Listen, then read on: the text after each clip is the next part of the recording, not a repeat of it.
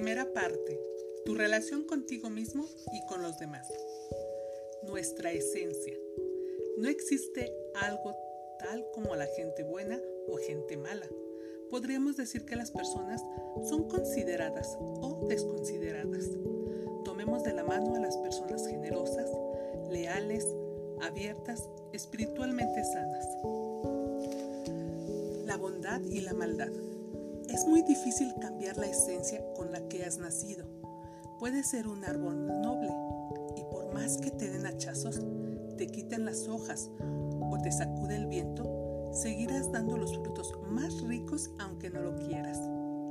Puedes haberte enojado por tanto maltrato y jurar nunca más dar un fruto. Pero en cuanto alguien te mire con cariño o frutos más dulces que cualquier otro árbol. Podemos pensar en gente de una esencia sana, cuyo fuego de amor se aviva para ofrecer calor en cuanto alguien se acerca, o en gente enferma de poder, con furia y resentimiento, cuyo fuego se enciende con la fuerza suficiente para devastar un bosque.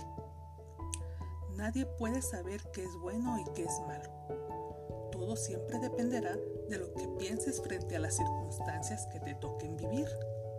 Algunas personas que calificamos como buenas, con un corazón de pollo, tienen tal generosidad que no miden hasta dónde y cuánto dar. Esa gente que da sin saber si el otro quiere o no quiere recibir es más bien inocente. La maldad, esa maldad fea, dolorosa, la de hacer las cosas adrede para que el otro sufra. Esa no es maldad, eso es locura. Y la locura no es un sentimiento, es una enfermedad. La gente es buena si está sana espiritualmente.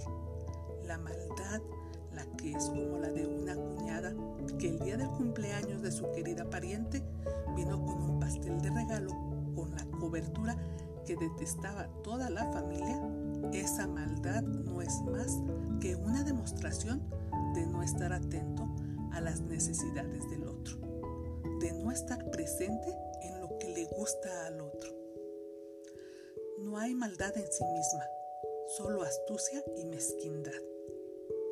Nadie vendría a venderte la maldad si no la compras disfrazada de otra cosa, de bondad, de lindura, imán positivo, de cualquier necesidad que tengas en ese momento. La maldad es como las plantas de almendra, que tienen una flor preciosa, pero de la misma planta se saca el veneno más peligroso.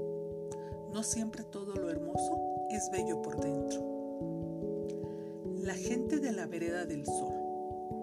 Hay dos tipos de personas, las que van por la vereda del sol y las que van por el lado de la sombra.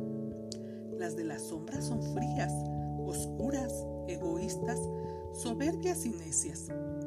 Las del sol son abiertas, confiadas y generosas. La vereda del sol está enfrente de la vereda de la sombra, así que unos y otros nos vemos cara a cara. Pero las del sol siempre queremos traer más gente a nuestra calle. Hacemos mil y una piruetas para llamar su atención. No nos aguantamos dejarlas en la sombra. Queremos que llegue su momento de cruzar o de elegir quedarse. Les hacemos todo tipo de propuestas para que estén cerquita de nosotros. Las de la sombra simulan ser bondadosas y nos hacen creer que el sol les gusta. Aprovechan nuestros ofrecimientos y se cruzan con gusto a nuestra vereda. Pretenden alegrarse con el sol que les damos y se hacen amigas de más personas que están a nuestro lado. Pero como no pueden con su esencia, al final no aguantan tanta luz y deciden volver a su oscuridad. Ese lugar tan triste es donde se sienten cómodos. Cuando llegan a la sombra, no lo hacen arrepentidos por lo que nos hicieron, ni con culpabilidad porque saben que hicieron daño. Llegan a su lugar simplemente para esperar a otros y engañarlos. Las personas de la sombra nunca crecen, nunca se miran, nunca se aceptan. La Las personas del sol siempre confiarán, aunque con el paso del tiempo se pueden volver un poco escépticas al ver que todos a los que invitan les pueden quitar un poco de luz. Sin embargo, esa luz es infinita, nunca se acaba. En la vereda del sol sufren cuando alguien los lastima. Se preguntan si ellos tendrán la culpa de tanto maltrato o tanta envidia. Los miembros de la vereda del sol son leales, aunque también se cuestionan si es bueno serlo tanto. Después de muchos años de preguntarse internamente, terminan convenciéndose de que nadie cambia su esencia y que es maravilloso ser parte de Reflexiona, ¿de qué parte estás? ¿Te sientes feliz de estar en la vereda donde te encuentras? ¿Por qué? Si estás en la vereda del sol, ¿cuántas personas puedes hallar en tu vida que consideras que están en la vereda de la sombra? ¿Cuántas veces has podido rescatar a alguien de estar en la sombra?